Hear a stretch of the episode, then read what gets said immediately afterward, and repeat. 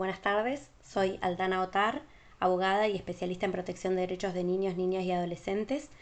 y desempeño tareas en un juzgado de familia de la provincia de Buenos Aires. Es por esto que hoy quiero traer a este espacio un tema de trascendental importancia en los juzgados de familia, como es el dictado de medidas cautelares en los procesos de familia, específicamente en cuestiones extrapatrimoniales. Esto es, por ejemplo, regímenes de comunicación provisorios, revinculaciones, eh, medidas de no innovar para evitar el traslado de un niño eh, a efectos de, de, un cambio en su centro de vida o de un traslado para determinados viajes que quiere hacer un progenitor con oposición del otro progenitor. Todo este tipo de cuestiones suelen generar una gran incertidumbre, tanto en los letrados a la hora de pedir o de oponerse a una medida cautelar de este tipo, cuanto en los eh, jueces de familia a la hora de evaluar su procedencia. Y uno de los principales obstáculos para la eficacia del juzgado de familia a través de estos dictados de medidas cautelares está dado, a mi criterio, por la ausencia de normativa específica eh, a nivel procesal. Es decir, más allá de los principios generales de los procesos de familia que fueron incorporados por el Código Civil y Comercial de la Nación, los códigos procesales no suelen tener una regulación específica del proceso de familia. No lo tiene el Código de la Provincia de Buenos Aires, que por supuesto es anterior a la creación del fuero de familia, pero no lo tienen respecto de medidas cautelares tampoco muchos de los códigos más modernos. Y es así que se aplican a criterio de la doctrina y de la jurisprudencia en su mayoría las, eh, los principios y teorías clásicas sobre medidas cautelares. Es decir, se toman los mismos tres requisitos o presupuestos clásicos de las medidas cautelares, que son la verosimilitud del derecho, el peligro en la demora y la contracautela, y se advierte cierta flexibilidad o menor relevancia de un requisito por sobre otro a la hora de, analizarlos en este tipo de procesos, pero sosteniéndolos aún como requisitos. Sin embargo, es claro y, se evidencia en la práctica del fuero de familia que la mayoría de las resoluciones a este respecto corren por líneas argumentales diferentes. Y es que la verosimilitud en el derecho no suele ser un motivo de gran desarrollo en este tipo de cuestiones porque las medidas se solicitan sobre, sobre la base de derechos indubitables. Los vínculos de familia que se prueban con la sola presentación de las partidas del registro de las personas eh, suelen ser suficientes para acreditar la existencia de un derecho. Lo que debe analizarse son los límites a ese derecho y no la existencia del derecho en sí. Por otro lado, el peligro en la demora, si bien puede llegar a llevar mayor eh, argumentos en, este, en estas cuestiones, lo cierto es que el eventual daño en los vínculos de familia por el mero transcurso del tiempo con conflictos familiares ya es suficiente para eh, avisorar un peligro en la demora que torna necesaria medidas de protección a los derechos del fuero de familia. Lo que no significa que eso implique per se la necesidad de tomar una medida cautelar o de dictar una medida cautelar. ¿Por qué? Porque ese peligro en la demora va a estar dado no solo por la por el conflicto de familia y por la persistencia del conflicto, sino que puede incluso verse agravado por el dictado de una medida cautelar. Entonces, el análisis que deben hacer los jueces y sobre lo que deben centrar los abogados los, fundamentos para pedir una medida cautelar o para oponerse no debe estar dado por el peligro en la demora solamente, sino por el mayor daño que puede producir el dictado de la medida o la ausencia de esa medida. Es decir, se debe sopesar el daño por la medida con el daño por la ausencia de medidas. sin dejar de considerar que el conflicto de familia es en sí el que provoca el daño en todos los casos.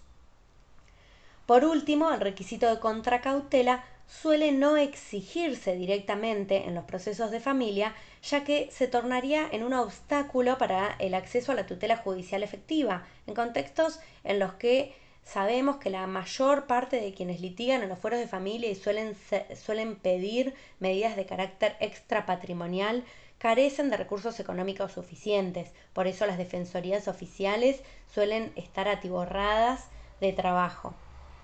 E incluso cuando se trata de familias que sí tienen recursos económicos, lo cierto es que la exigencia de una contracautela no se traduce en un peso suficiente para evitar un abuso del derecho o para garantizar el ejercicio de los derechos de buena fe,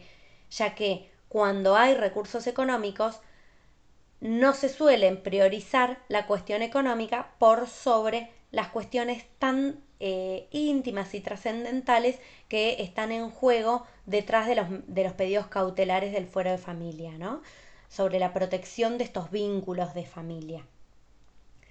Por último, el análisis de los límites temporales propios de las medidas cautelares también se desdibuja en el fuero de familia, ya que muchas de las medidas que se dictan como medidas previsionales luego se tornan definitivas o adquieren cierto grado de permanencia por, falta de impulso procesal o por disolución de los conflictos o de judicialización de estos conflictos. Entonces, en los procesos de familia, la mayoría de las medidas no se dictan con un plazo específico de tiempo, sino que se suelen condicionar a la ocurrencia de ciertos hechos. ¿sí?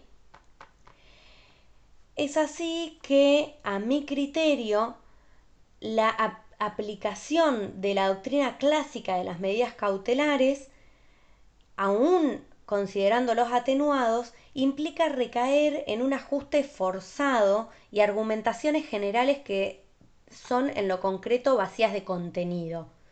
Al evaluar la procedencia de un régimen comunicacional provisorio o la, atribución provisional de un cuidado personal de un niño a uno de sus progenitores o una medida de no innovar respecto del traslado de un niño,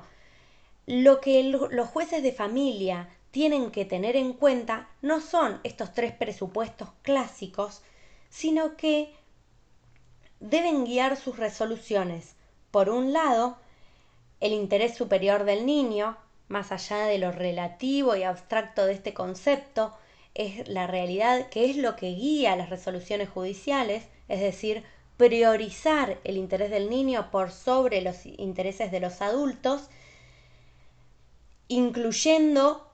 para ello, la escucha del niño, niña o adolescente,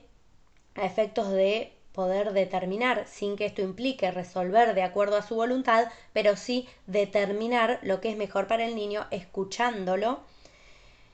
Y, por otro lado, el deber de los jueces de minimizar los daños en pos de la protección especial de las personas más vulnerables. Es decir, lo que guía a los jueces es la protección de las personas más vulnerables y a tal efecto, en un marco de completa oficiosidad y de mayor premura que la que existe en, en otro tipo de procesos, el juez va a tener que evaluar si la medida que se está solicitando va a provocar más daño que el mero transcurso del tiempo sin resolución judicial. Es decir, en los procesos de familia, los conflictos de familia ya provocan un daño en sí en todos los miembros de ese grupo familiar. El conflicto de familia es dañoso y por lo tanto hablar de peligro en la demora se torna abstracto, pero si pensamos a la hora de fundamentar el pedido de una cautelar o su oposición y sobre todo a la hora de dictar la medida cautelar, lo que debemos evaluar es ¿qué provoca más daño o qué tiene mayor potencialidad de daño? ¿La continuidad en el tiempo del conflicto sin resolución judicial alguna o la resolución que se está pretendiendo? Para ello, algo que sin dudas se torna imprescindible a la hora de resolver este tipo de solicitudes es, además de la escucha de los niños, como habíamos dicho, la sustanciación de las medidas cautelares,